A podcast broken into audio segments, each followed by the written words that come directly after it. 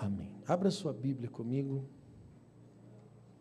Carta de Paulo a Romanos. Romanos, capítulo de número 13. Amém. Se tiver alguém perto de você que não tem Bíblia, tem a Bíblia do telão agora, né? Romanos, capítulo de número 13, verso de número 8. Glória a Deus. Nós vamos ler o versículo 8, 9 e o versículo 10. Amém? Aleluia.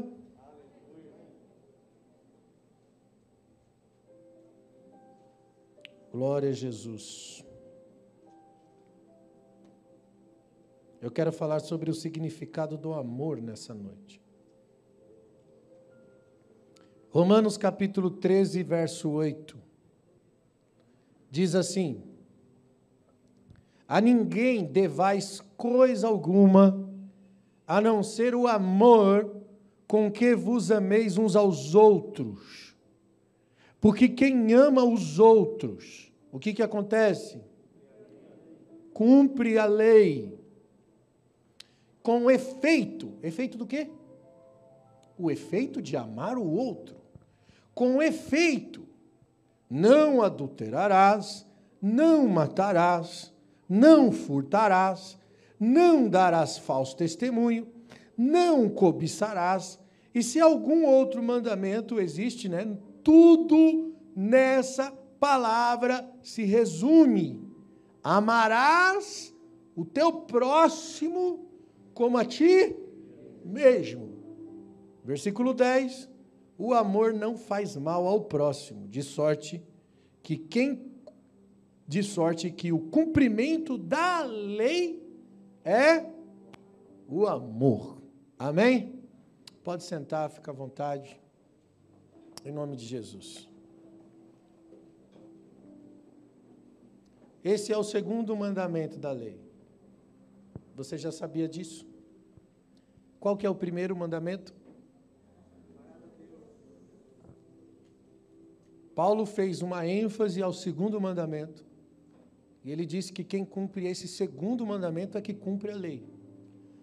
Mas o primeiro mandamento é amar a Deus acima de todas as coisas. O segundo é efeito do primeiro. Você nunca vai cumprir o segundo mandamento sem cumprir o primeiro primeiro. E sabe o que eu percebo quando eu olho para a igreja, no cenário da igreja cristã hoje no Brasil e no mundo? Não só a igreja evangélica, mas todo o cenário religioso, que nós falamos muito de coisas que Jesus falava pouco. E nós falamos muito pouco de coisas que Jesus falava muito. Nós criamos as nossas teses e as nossas bases de acordo com os nossos interesses. Queremos encher uma igreja, então projetamos algo que é de interesse das pessoas para que as pessoas venham.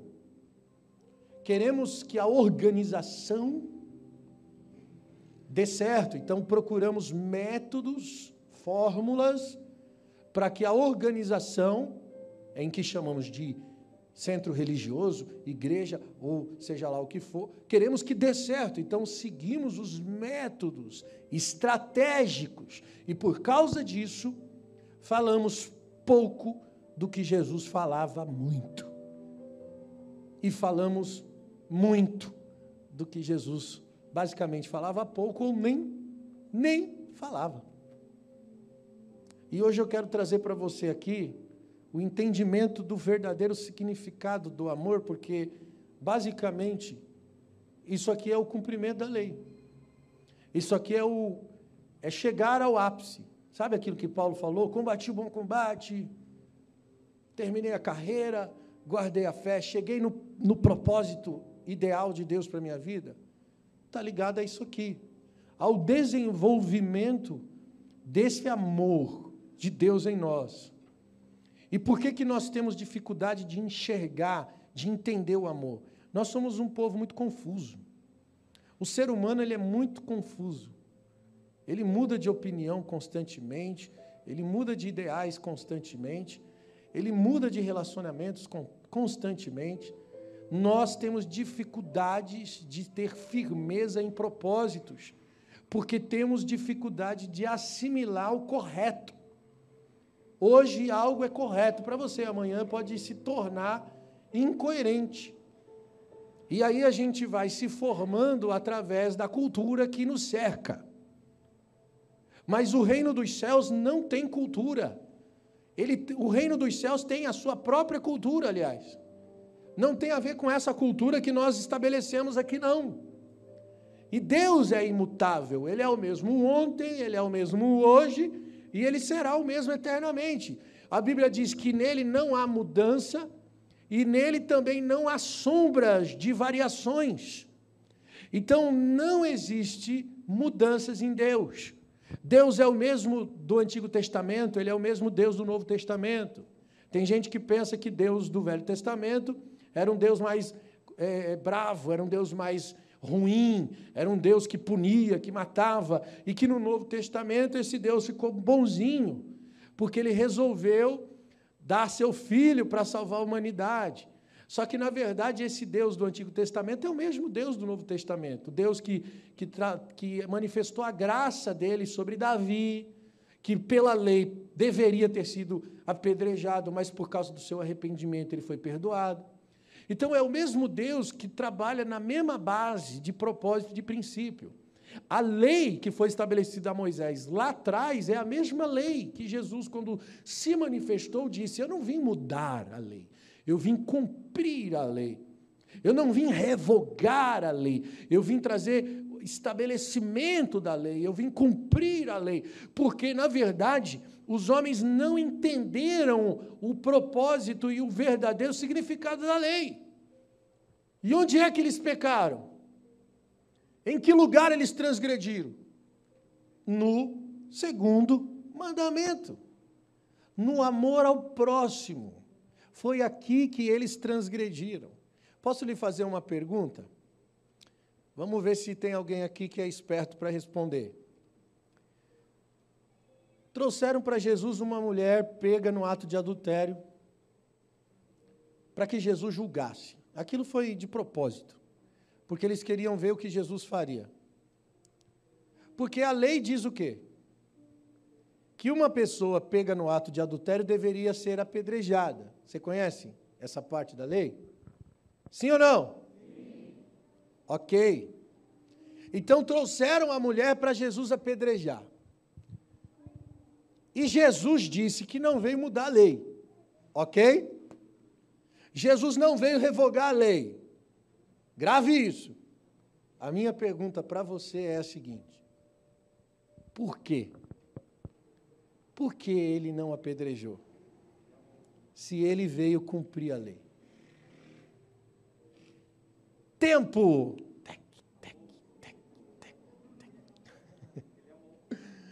Porque ele amou? Resposta. Ele cumpriu a lei. Quem disse que ele não cumpriu? Ele cumpriu a lei, segundo mandamento.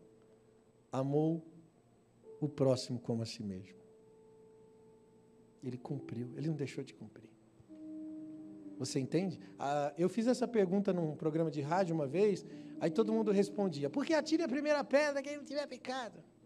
Não, ele não apedrejou porque ele estava exatamente cumprindo a lei. Entende? O amor precisa ser entendido. Nós não entendemos nada sobre amor, essa é a verdade.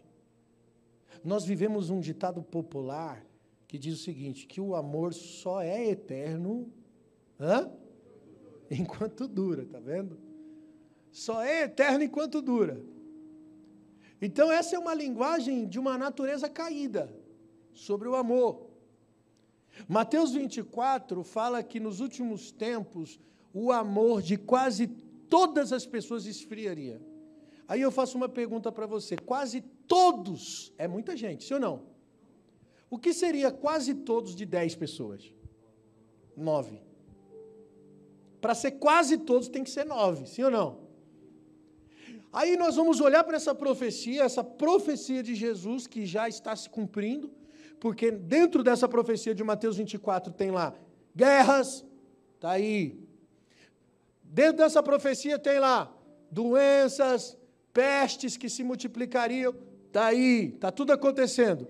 Terremotos em vários lugares, está aí, já aconteceu, está acontecendo. Então nós estamos vendo a palavra se cumprindo, e dentro dessa palavra está lá escrito: o amor de quase todas as pessoas se esfriando. Isso significa que quando nós olhamos para o cenário religioso, cristão, que no mundo é muita gente, muita gente, a população brasileira é, é, é, basicamente composta de cristãos, isso colocando o evangélico, o católico junto.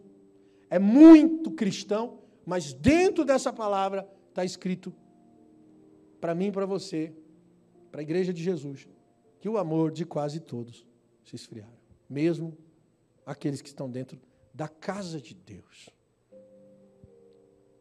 Por causa desse falso cristianismo distorcido, onde as pessoas estão na igreja, mas não entendem nada sobre o amor. Estão na igreja, mas estão alimentando suas concupiscências. Porque a mensagem tem mais a ver com desejos do que com o propósito de Deus. Porque o pregador diz mais coisas que têm a ver com as suas vontades e sonhos pessoais e desejos humanos do que propriamente os planos de Deus para você. Então somos convertidos a nós mesmos. Somos idólatras do nosso próprio ventre. Pelo fato de levarmos o nome de cristão, isso não me torna salvo. Eu disse aqui numa outra mensagem que há pessoas que pregam em nome de Jesus a mensagem do diabo. Porque a mensagem do diabo para a mulher lá no início, a serpente disse: Come, você será poderoso.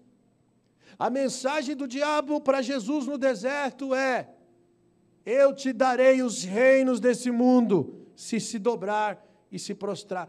Tudo a ver com desejos tudo a ver com individualidade, tudo a ver com recompensa individual, tudo a ver com vontades humanas, não com propósitos celestiais. Então eu posso estar pregando em nome de Jesus uma mensagem do diabo, porque não é o evangelho de Jesus, é um outro evangelho. E nós precisamos urgente desmistificar a igreja dessa mentalidade. Precisamos de uma reforma mental sobre o evangelho de Jesus nos nossos dias. Precisamos de uma lavagem pela água e pela palavra que o Senhor levante homens e mulheres de Deus que estabeleçam esse princípio e esse propósito no nosso meio, não só com palavras, mas com espírito e vida. Irmãos, a verdadeira natureza do amor está descrita lá em 1 Coríntios capítulo 13 e versículo 8, que diz que o amor jamais acaba, ele não é eterno só enquanto dura, ele é eterno mesmo. Ele, é, ele tudo sofre, ele tudo espera, ele tudo suporta, ele nunca acaba. Essa é a verdadeira definição daquilo que chamamos de amor. Por isso, o amor não é um efeito, o amor é a causa de tudo. Todas as coisas que existem, existem por causa do amor. O propósito da existência de todas as coisas é uma relação de amor. Porque quando existe amor, existe uma coisa que eu chamo de unidade inseparável. A definição do amor é unir todas as coisas, tornando todas as coisas uma única coisa. Por que, que o casamento representa Cristo e a igreja? Segundo a palavra de Paulo lá em Efésios capítulo 5. Por que, que Paulo usou essa alegoria para dizer que assim como a mulher, ela deve ser submissa ao marido, como a igreja é submissa a Cristo, que o marido deve dar a vida pela esposa, assim como Cristo deu a vida pela igreja. Ele usa o casamento como alegoria para falar sobre o relacionamento da igreja com Cristo. Porque, irmãos, quando se sela uma aliança, isso é feito com pacto de sangue.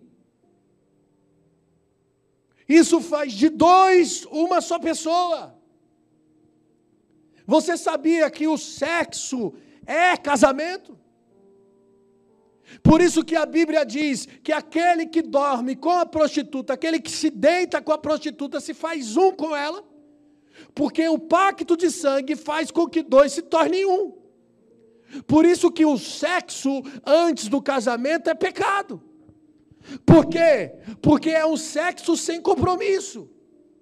Não existe compromisso, só existe o pacto de sangue, sem o compromisso, sem a legitimidade do compromisso. E isso torna o ato sexual pecaminoso. Para ser real, tem que dois se tornar um. Em sentimento, alma e espírito, compromisso. É o que está acontecendo hoje com a religião. A religião quer sexo com Deus sem compromisso. Porque não quer se comprometer e se tornar um com Deus, mas quer as bênçãos de Deus. Mas quer o prazer de desfrutar de algo sobrenatural de Deus. Isso é tido como idolatria, pecado. Idolatria não é culto à imagem. Idolatria é culto ao próprio ventre, aos seus próprios interesses. Nenhuma relação que visa seus próprios interesses pode durar muito tempo. Toda relação de amor, do verdadeiro amor, é doadora. Não busca seus interesses. É o que Paulo diz lá em Coríntios 13: o amor não busca seus interesses.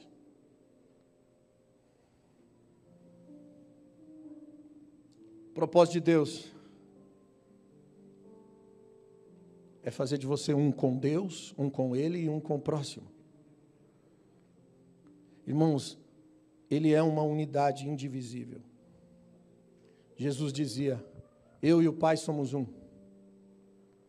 Ele dizia: Vocês não estão sozinhos, eu estou com vocês até a consumação dos séculos. Ele orou por mim e por você, dizendo: Pai, que eles sejam um, como nós somos um.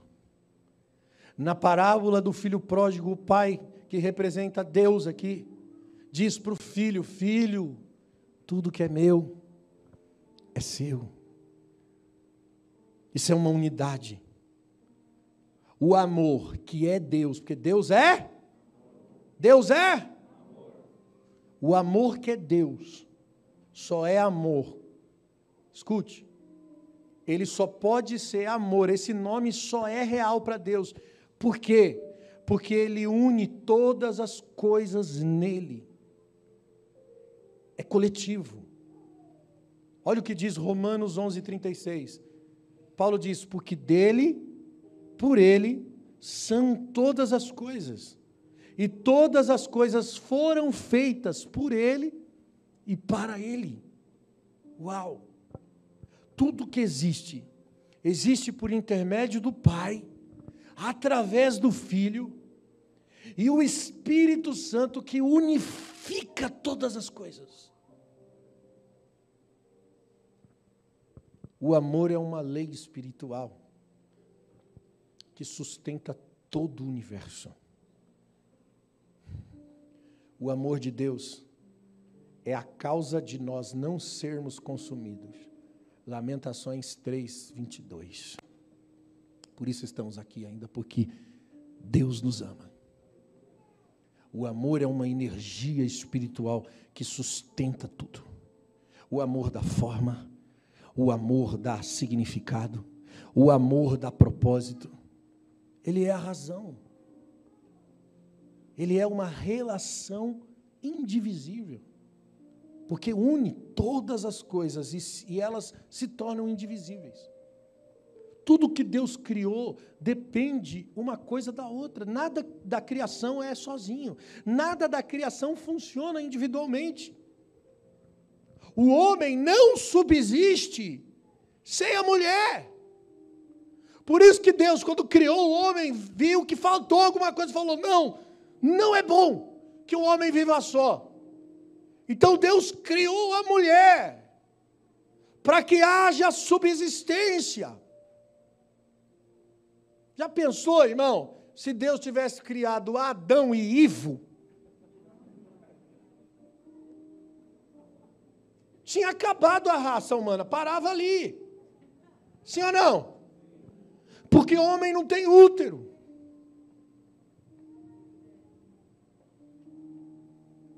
Homem não tem vagina.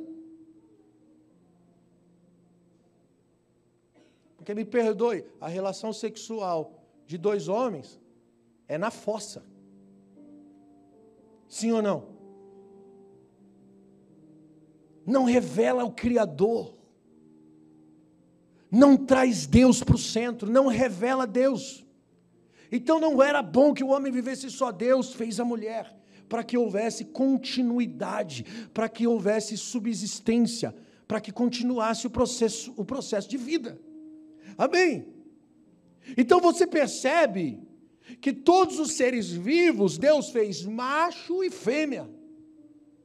Porque a, a, subsistência depende da unificação das partes. E isso revela o quê? Revela o amor. Quando eu olho para todas as coisas da criação, por exemplo, o homem depende do fruto da terra para comer. Só que a terra, para dar fruto, depende da água. A semente depende da terra. A terra que depende também da luz do sol, que também depende da água, que a água também depende do oxigênio. Logo, todas as coisas dependem uma coisa da outra para funcionar. Nós precisamos da água, nós precisamos do ar, nós precisamos da terra para cultivar.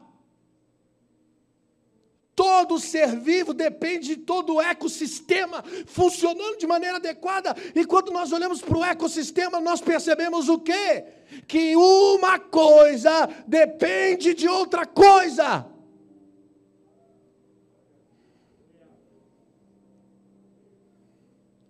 há uma unidade indivisível em todas as coisas.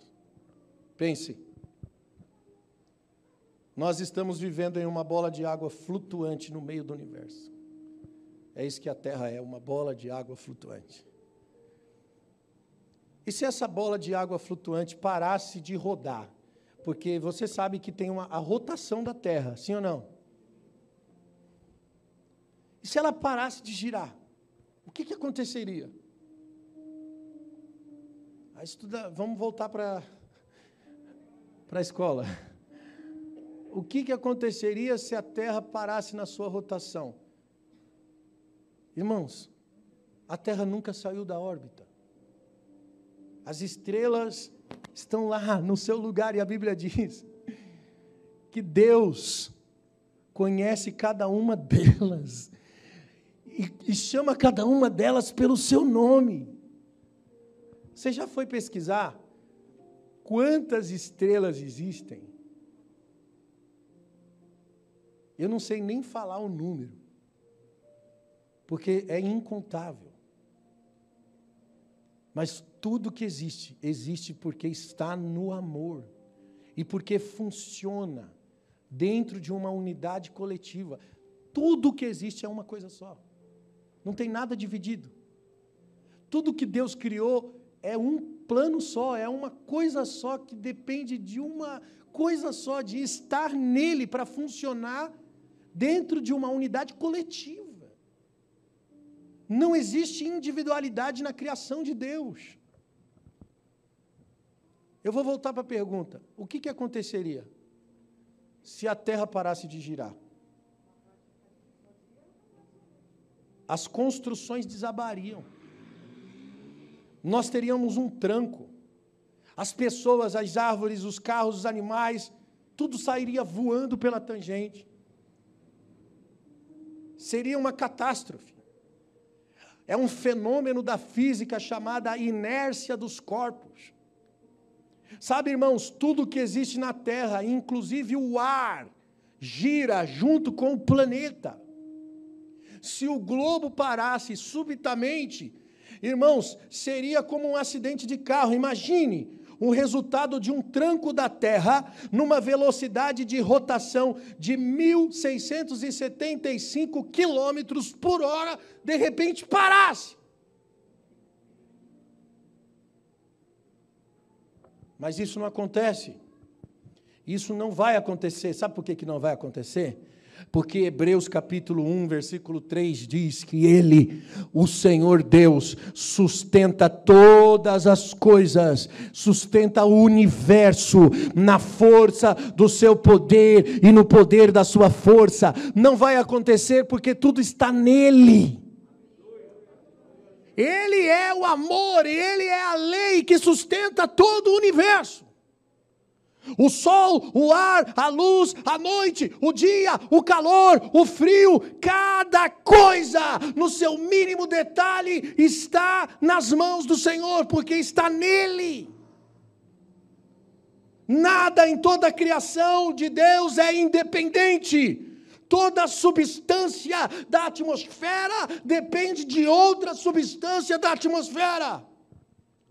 Isso revela o amor não existe independência no amor, porque o amor é doador, o amor trabalha em função do outro. Deus que se revelou a nós não se revelou individualmente. Ele aparece em Gênesis dizendo: façamos o homem, a nossa imagem. Ele está no coletivo, porque ele é o Pai, ele também é o Filho e ele também é o Espírito. A revelação de Deus sugere uma trindade santa. E aí, quando eu olho para as leis da natureza, eu percebo a trindade de Deus. Irmãos, você não pode pegar nas mãos a gravidade, sim ou não? Porque a gravidade é transcendente. Olha as leis da natureza. Por exemplo, o tempo. O tempo que também representa a trindade é composta de presente, passado e futuro. O espaço, que também é transcendente e é composta pela trindade: largura, altura e profundidade. Qual que é a base da matéria? Prótons, nêutrons e elétrons. Qual que é o estado básico da matéria? Sólido, líquido e gasoso. Trindade. A música, que não foi criada pelo homem, porque ela já estava lá no céu antes de todas as coisas, segundo as Escrituras, ela é composta do que? Harmonia, melodia e ritmo. Revela quem? Revela o Senhor. Um Deus que não é individual, um Deus que é coletivo. Por isso que ele é amor, porque ele é pai, ele é filho e ele é espírito. Não dá para ser amor sozinho, você entende isso? Amor só é amor se tiver alguém para amar. Se tiver alguém para se doar, para servir, para ser um. Olha aqui, irmãos, como o Criador é revelado. Colossenses 1,16. Paulo diz assim: porque nele, nele quem? Jesus Nele foram criadas todas as coisas que há nos céus e que há na terra, sejam visíveis e invisíveis, sejam tronos, sejam dominações, sejam principados, sejam potestades, tudo foi criado por Ele e para Ele. Ele é antes de todas as coisas e todas as coisas subsistem por Ele. Olha aqui, Ele é antes de todas as coisas e todas as coisas subsistem. O que é subsistência? Que eu falei aqui? A subsistência do homem depende da mulher. Subsistência é continuar existindo. Não existe subsistência fora de Jesus. É isso aqui que a Bíblia está dizendo. Porque tudo que foi criado foi criado por Ele, Jesus. Para Ele, Jesus. Sejam tronos, dominações, principados, potestades, tudo. Por Ele e para Ele. E nada continua existindo fora dele. A unidade indivisível de Deus é relacional e quando ela se relaciona, isso glorifica a Deus. Olha o que diz Romanos capítulo 1, versículo 19. Paulo diz assim: Pois o, de, o que Deus se pode conhecer é manifesto entre eles, porque Deus se manifestou. De que forma? Pois desde a criação do mundo, os atributos invisíveis de Deus, o seu eterno poder, a sua natureza divina, tem sido vista claramente, sendo compreendida por meio de todas as coisas criadas. Por isso, os homens são indesculpáveis, porque tendo conhecido Deus, não glorificaram como Deus, não lhe renderam graças, mas os seus pensamentos tornaram fúteis, os seus corações insensatos se obscureceram. Olha que pesada essa palavra. Paulo está dizendo o seguinte: que Deus é revelado na criação. Primeiro, eu não preciso pregar sobre Deus para Deus ser revelado, ele já é revelado. A própria criação, a Bíblia diz que um dia faz declaração outro dia. Uma noite faz declaração a outra noite. A própria natureza glorifica e exalta o Senhor. A própria existência de todas as coisas revela Deus. Revela o Criador. Uma vez eu voei daquele negócio de. É asa delta que fala, né? Cara, que coisa mais linda, que vista mais bonita das, no, do céu, assim, no pôr do sol, aquele sol e eu falei, cara, Deus é lindo. A primeira coisa que você fala, uau, Jesus, louvado seja o teu nome. A natureza exala, glorifica o Criador. Você já pegou um avião assim que você olha pela janelinha, que você vê assim aquela coisa imensa, você fala, cara, Deus é... A primeira coisa que vem na cabeça, Deus é grande. Não tem outra explicação. Tudo que funciona, funciona dentro dessa interdependência de uma unidade coletiva. E isso revela quem? Deus, é isso que Paulo está dizendo, que a criação revela o Criador. Que Deus é visto e não só é visto, mas ele é entendido. Claramente, diz a Bíblia. E o homem se tornou indesculpável por causa disso. Porque o homem conhece a Deus, porque ele está vendo a criação, ele está vendo o que o Criador fez, ele sabe que Deus é o Criador, mas ele não glorifica a Deus. Antes, os seus pensamentos se tornaram fúteis, e o seu coração insensato. O que, que é futilidade? Futilidade é uma pessoa que dá importância a coisas superficiais. Futilidade é um culto à aparência física. Ou seja, uma pessoa fútil é uma pessoa que vive para si mesmo, vive para os seus interesses, é uma pessoa fútil. O que é uma pessoa insensata? É aquele que não está dentro do juízo, é insano, é doido, é delirante. Porque para Deus, uma pessoa que vive para si mesmo é insano. É doido. Não revela o amor, não representa. Logo, não glorifica Deus. Conheceram a Deus, mas não glorificaram quando viveram separados de Deus. Viveram uma vida para si, viveram individualmente. Não glorifica a Deus.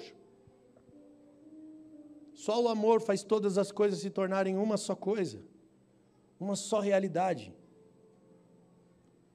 E o amor é regida por leis de deveres e direitos, que faz com que a relação continue autêntica.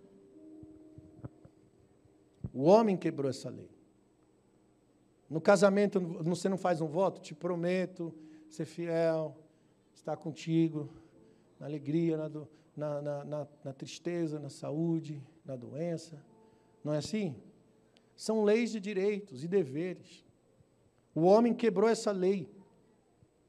Deus estabeleceu um pacto. Ele sempre põe uma linha de limite, mas o homem foi além. E ele perdeu a unidade indivisível que ele tinha com o Criador. E qual que é o salário do pecado? É a morte. Romanos 6, 23. E Deus é vida. Deus é amor. O dom gratuito de Deus qual que é? É a vida, porque Deus é a vida. A Bíblia diz que Jesus é a vida e Ele é a luz do, dos homens. Ele é o caminho, Ele é a verdade, Ele é a vida. Não existe vida fora do amor. Se você separa o homem da vida, o que é que sobra? O homem é separado de Deus por causa do pecado. Romanos 58 diz que as vossas iniquidades fazem separação entre vós e vosso Deus. O pecado separou. Se o homem é separado da vida, o que é que sobra? Morte. A vida foi criada pelo amor. E tudo que o amor, que é Deus, criou, é indivisível. Se a vida que Deus criou se divide, o que sobra é a morte. Porque não existe vida fora da vida. E ele se perde da vida, e ele, ele perde a essência da vida. O que sobra para ele é a morte. E ele, com a morte, ele passa a ver tudo de forma dividida. Ele passa a enxergar tudo fragmentado. O homem não consegue mais traduzir amor. Por isso que para o homem caído, o amor só é bom, só é eterno enquanto dura. Porque ele vê tudo fragmentado. Nós temos dificuldade de entender as relações de Deus. Sabe por quê? Porque vemos, enxergamos tudo por partes. O homem não consegue compreender que todas as coisas são relacionais. E aí ele tenta ser um sozinho. Quando quebra a aliança, quando o homem quebra a aliança com Deus lá no início, o que entra é o egoísmo. O egoísmo domina o homem e ele se torna individualista passa a viver por si mesmo. Deus criou o homem para ser um com ele e com o próximo, não sozinho. Todas as coisas que Deus criou, grave isso, dependem de uma outra coisa que Deus criou. E isso revela o próprio Deus, que é coletivo. Isso é o amor. Quando a aliança é quebrada, os relacionamentos são afetados. Por quê? Porque não revelam mais a Deus. Irmãos, o processo de revelação do amor de Deus tem três fases. Primeiro, ele é indivisível, depois, ele é relacional e, por último, ele é glorificante. Ele glorifica Deus. Cara, Deus é visto. A maior mensagem já pregada é a sua vida, por causa é, da unidade coletiva, por causa das relações poderosas que você desenvolve ao longo do tempo da sua vida, isso revela Jesus em você. Tudo que é um homem com Deus e com o outro em relacionamento glorifica a Deus, porque representa Deus.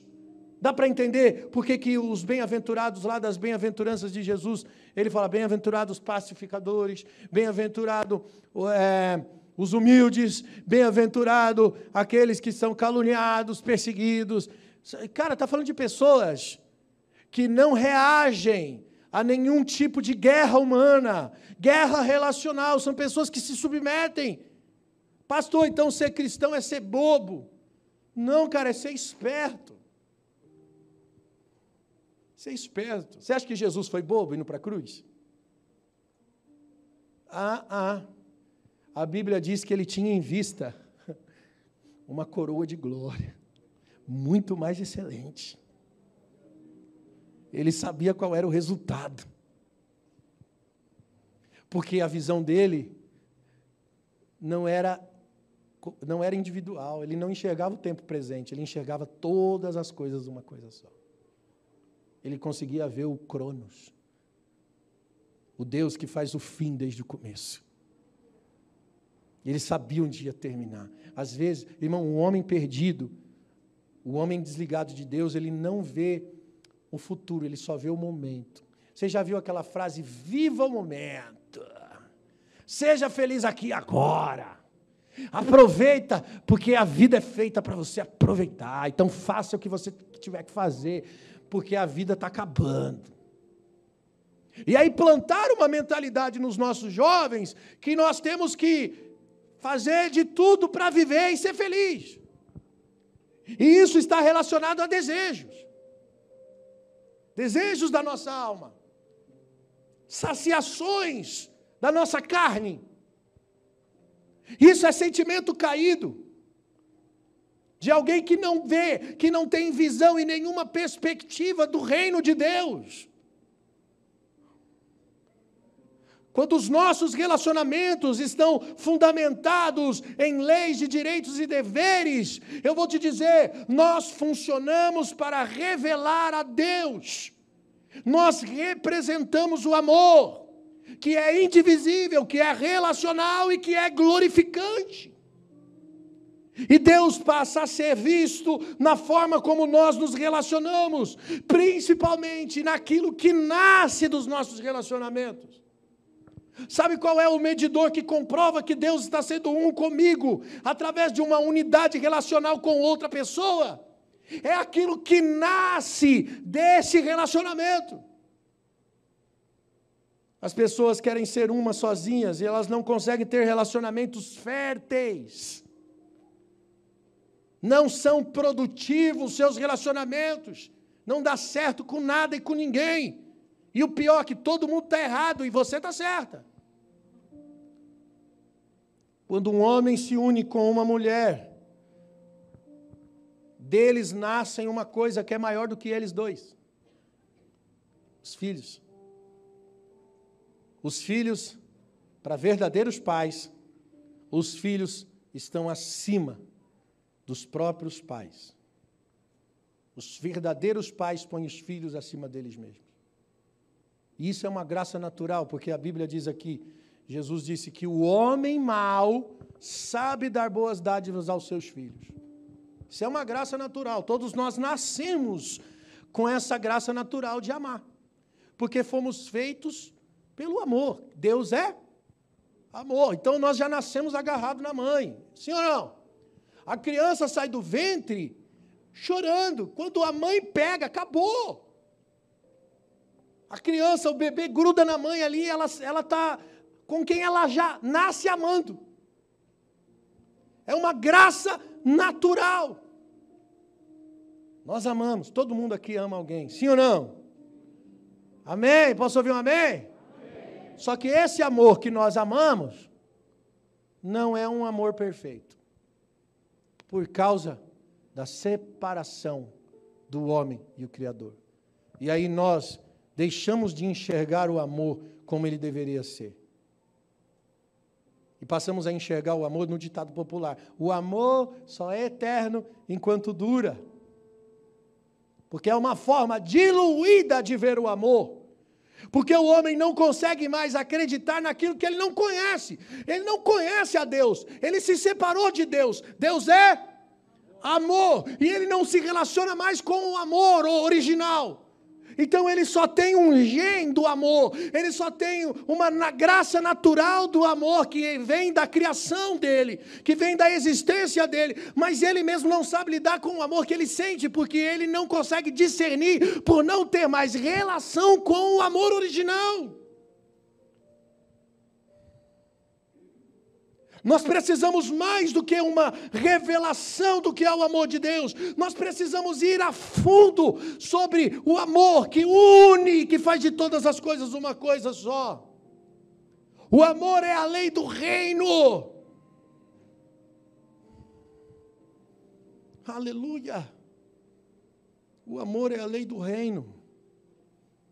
E Deus tem uma forma de amar. É através do zelo. O zelo é o formato do amor. Quer ver que você. Vou mostrar para você que você tem dificuldade de discernir o amor? Quem ama? Quem ama? Você que vai me responder. Quem ama fere a pessoa que, que você ama? A pessoa amada? Quem ama faz algo que prejudica a outra pessoa que você ama? Sim ou não? Sim ou não? Todo mundo unânime dizendo não. Quer ver agora eu mudar a sua resposta? Eu vou fazer a mesma pergunta, de forma diferente. Ei, você já feriu alguém que você ama? Sim ou não? Mudei sua resposta. Por quê? Porque o seu amor é desconfigurado.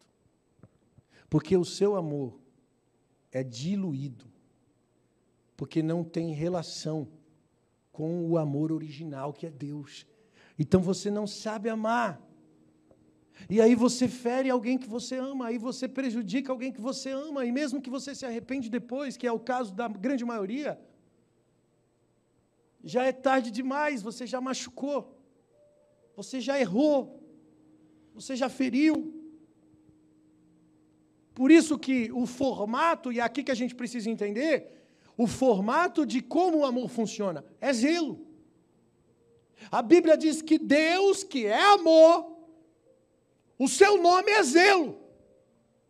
Deuteronômio 4, 24. E Yahvé é Deus zeloso. É o seu nome. E Yahvé significa aquele que traz à existência tudo que existe. E zelo é a forma que ele expressa o seu amor. E esse é o primeiro motivo da distorção da maneira de como o homem enxerga o amor. Porque o, o homem enxerga o zelo de forma diluída também. O homem caído por causa da separação, ele desenvolveu um conceito de amor, então ele minimizou, ele diminuiu, ele colocou do tamanho dele o conceito de amor, que deveria ser eterno, agora esse amor, ele só é eterno enquanto dura. Como a vida miserável do homem,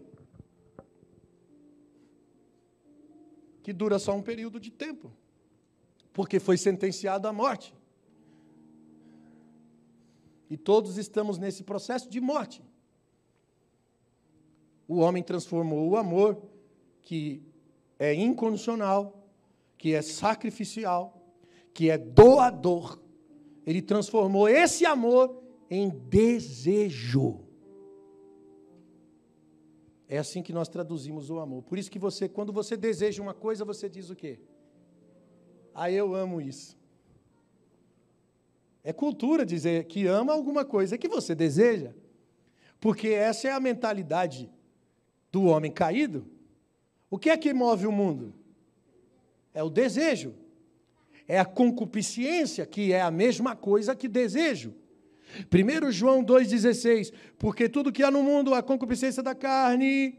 Eu preguei aqui esses dias as três barras da concupiscência. A concupiscência da carne, a concupiscência dos olhos, a soberba da vida, não vem do Pai, mas vem do mundo. O mundo passa e a sua concupiscência, mas aquele que faz a vontade de Deus permanece para sempre. Qual que foi o argumento da serpente quando introduziu o homem a quebrar o pacto? Falou para o homem: você tem uma necessidade. Você não tem. Se você comer, você vai ter.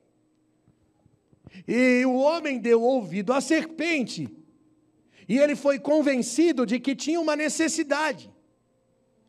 Ele, o homem deixou de enxergar a grandeza do seu próprio ser e começou a, a, a se ver como alguém que era insuficiente, que o que ele tinha não era o suficiente. Porque quando você acredita que não é o suficiente o que você é ou o que você tem, você pensa que precisa ter alguma coisa para ser feliz ou para se completar. E é isso que move o mundo, amado. Concupiscência. Porque o homem se sente incompleto. O homem se sente insuficiente. E isso é carência. Ele não se sente amado. E carência é uma desgraça. Quando o homem é pleno, na extensão do seu ser, ele se sente amado. E o amor está no significado do ser, não no significado do ter coisas. Mas a humanidade se baseia no ter e não no ser. Então, se eu tiver isso, eu vou ser feliz. Se eu tiver aquilo, eu consigo o ápice da minha vida. Não, gente, a gente vê pessoas que têm tudo e não têm nada ao mesmo tempo.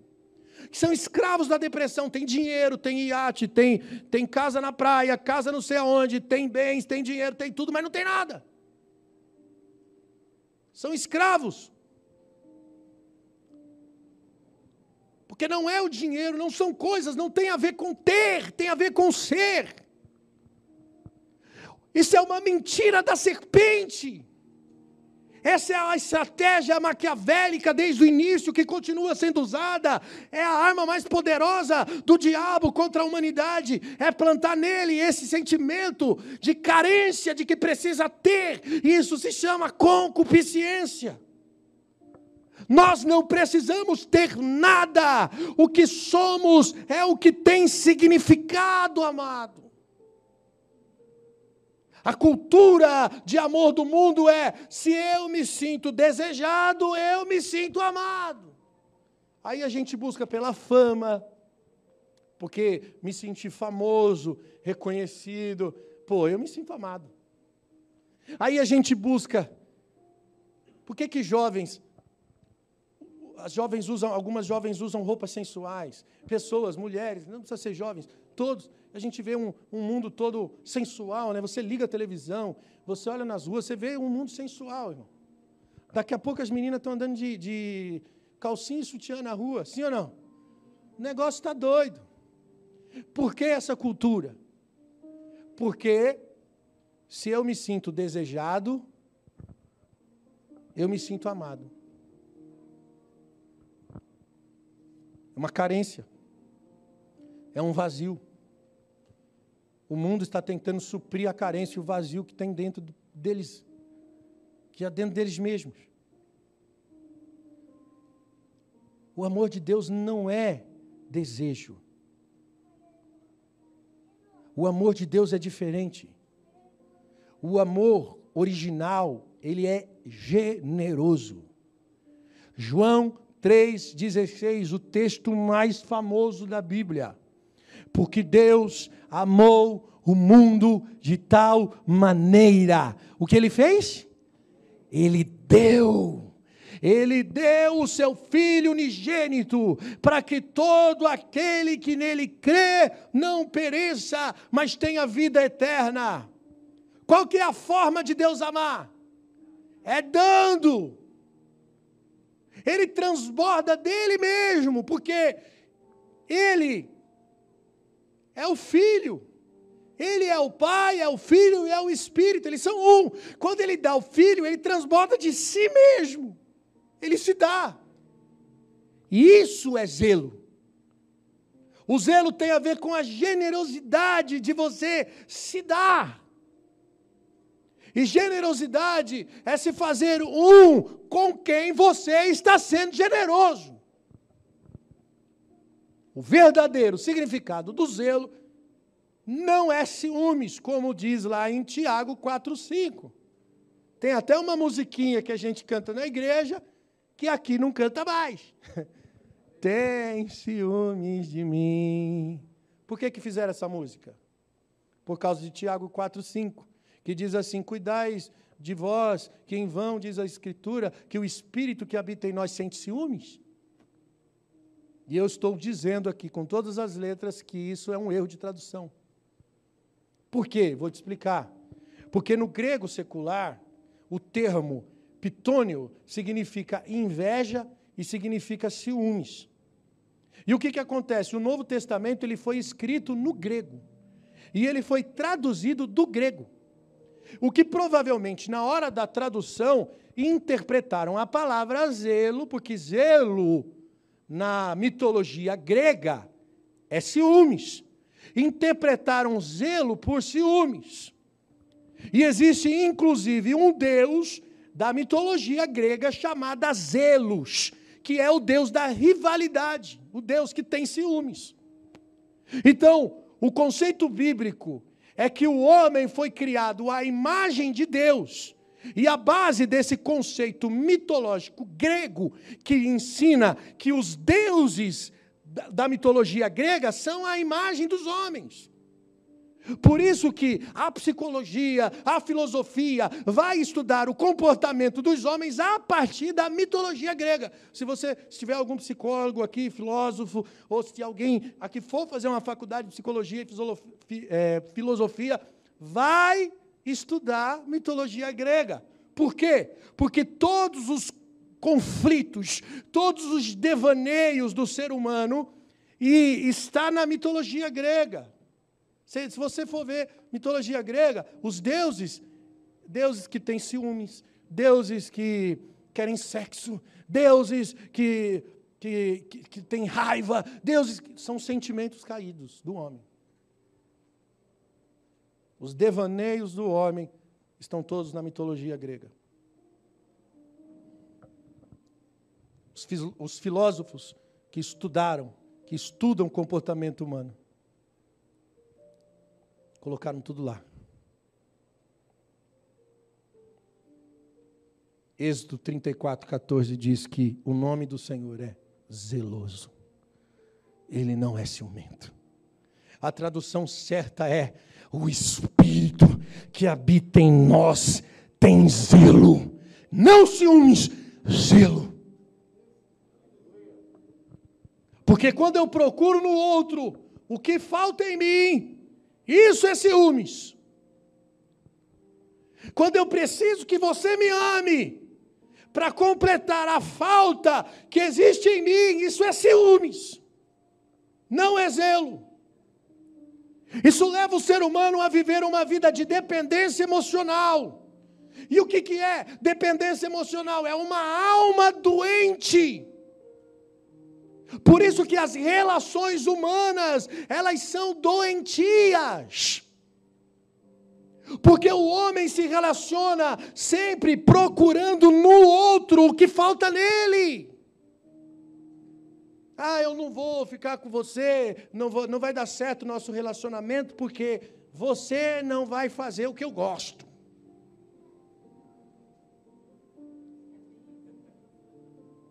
É procurar no outro que falta em você. Porque você não é bom para mim. Porque você não tem o mesmo jeito. Porque você não pensa igual. Porque, irmão, você não vai casar com ninguém nunca na vida. Primeiro, porque você está procurando no outro que falta em você. Isso é ciúmes. Isso é formato de amor caído. Posso dizer uma coisa? Vai dar ruim.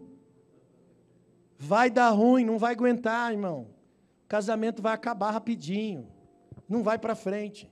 Por isso que a gente olha para o mundo e vê uma sociedade família falida. O zelo de Deus não é procurar no outro o que falta nele. Porque em Deus não há falta de nada. O zelo de Deus é quando ele procura derramar em nós o amor que está nele nos fazendo um com Ele. Por isso que nós somos infiéis e Ele permanece fiel. Uau! Eu gostei da versão da Bíblia viva de Tiago 4,5, que não diz ciúme, mas diz assim: Deus quer que o Espírito que Ele colocou em nós nos leve a viver somente para Ele. Isso é zelo, é viver para Ele, é ser um com Ele. Isso é zelo. Zelo é amar sem fatias. Quando um casal se ama genuinamente, é quando ele é inteiro, é quando ele é completo com o outro. Então serão dois, uma só carne. Vou plantar uma confusão aqui. Não existe individualidade no casamento, não existe privacidade no casamento. Não, porque você está invadindo a minha privacidade. Daqui o meu celular, que está mexendo aí. Não pode. Não pode ter a senha do Facebook, não pode ter acesso às, na minha privacidade, minha vida. Quando dois são um, não existe privacidade, são um.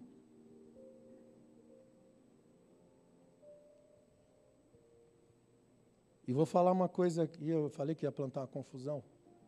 Vou plantar. Quando não deixa ver, quando não quer dar a senha, tem coisa errada. Por que não pode mostrar? É ou não é? Só cai nesse argumento quem quer. Privacidade. Ah, pentear macaco, rapaz. E acabou minha bateria aqui, né?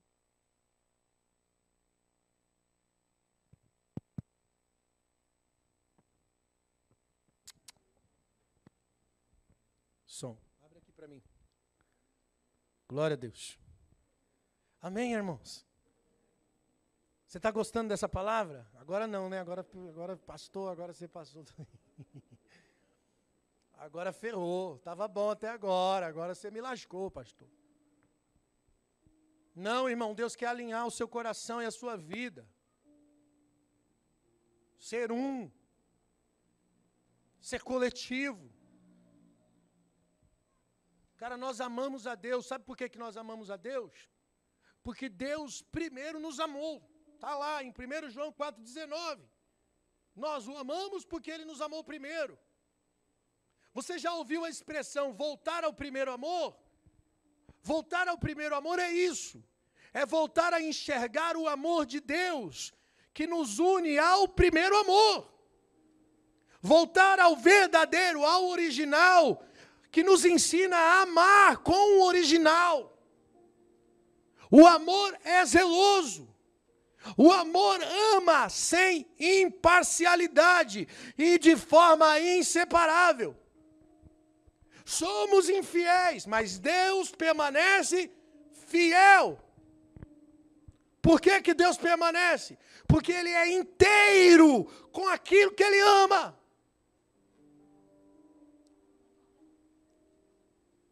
Ele não me ama porque eu mereço. Ele não me ama porque eu fiz a coisa boa, a coisa certa. Ele me ama porque ele é inteiro com tudo.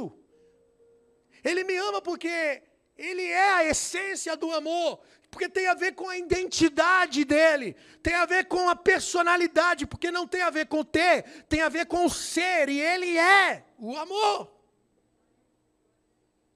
E o resgate do homem separado é fazê-lo amar o amor original é reconciliar o homem de volta a Deus.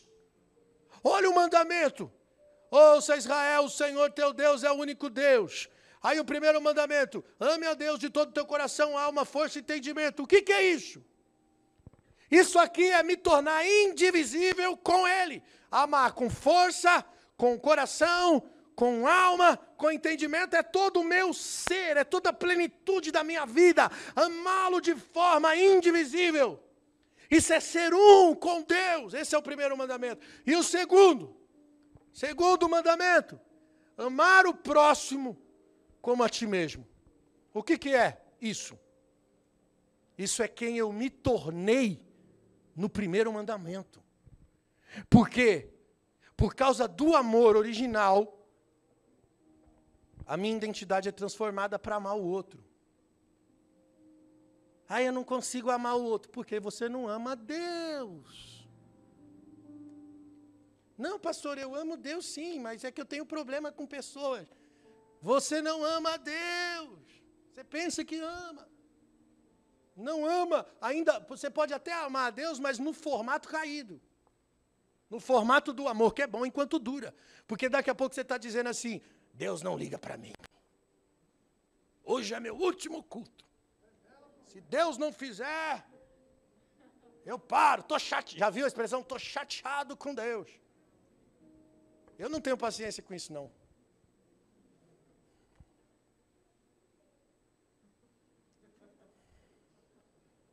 Amém, irmãos? Quando eu amo a Deus, com todo o meu entendimento, força e alma, fica fácil amar o outro. Porque eu não tenho mais uma visão individual, eu tenho uma visão coletiva. Eu estou vendo a partir do Kairos. Eu não vejo mais nada separado, eu, ve eu vejo tudo uma coisa só. Dá para entender por que Jesus lá na cruz, os caras blasfemando, xingando, falando blasfêmias, e Jesus olha para o pai e diz: Pai, perdoa-os, porque eles não sabem o quê? fazem. Quando você ama Deus no amor original, você passa a enxergar a partir dos olhos de Deus, porque agora o seu plano de vida é coletivo, você faz de todas as coisas uma coisa só, e aí você olha para aquele patrão que te persegue, você olha para aquele funcionário que está tentando te derrubar, para aquela pessoa que está tentando tomar o seu cargo, você olha para aquela pessoa com amor, e você diz assim, cara, ele não sabe o que está fazendo, mas você tem compaixão, porque você não vê de forma individual. Quem enxerga de forma individual se ofende, se irrita. E eu tenho me decepcionado com alguns líderes, porque quando eu olho nas redes sociais, na internet, na página de homens, que muitos homens que me inspiraram, eu vejo uma guerra de pastores, um falando mal do outro, falando palavras baixas, xingando o outro na internet, carregados de ofensas e de vômitos da alma, quando deveria ser a ovelha muda, que vai ao matadouro, que não se ofende, que não permite que a ofensa tome conta dos seus corações mas antes se tornaram idólatras do próprio ego, estão mais preocupados com a sua reputação, porque estão falando mal de mim.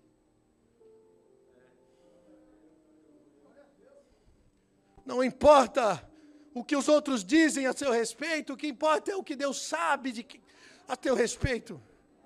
Quem você é diante de Deus.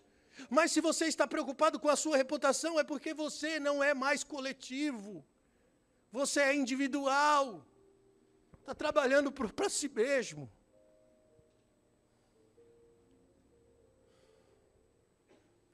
Não podemos nos perder, cara. Porque o que rege o mundo, concupiscência da carne, dos olhos e a soberba da vida.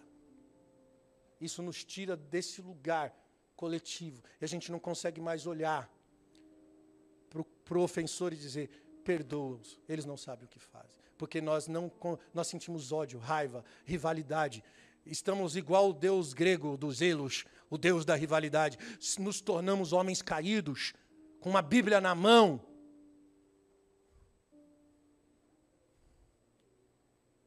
Não podemos ser essa igreja.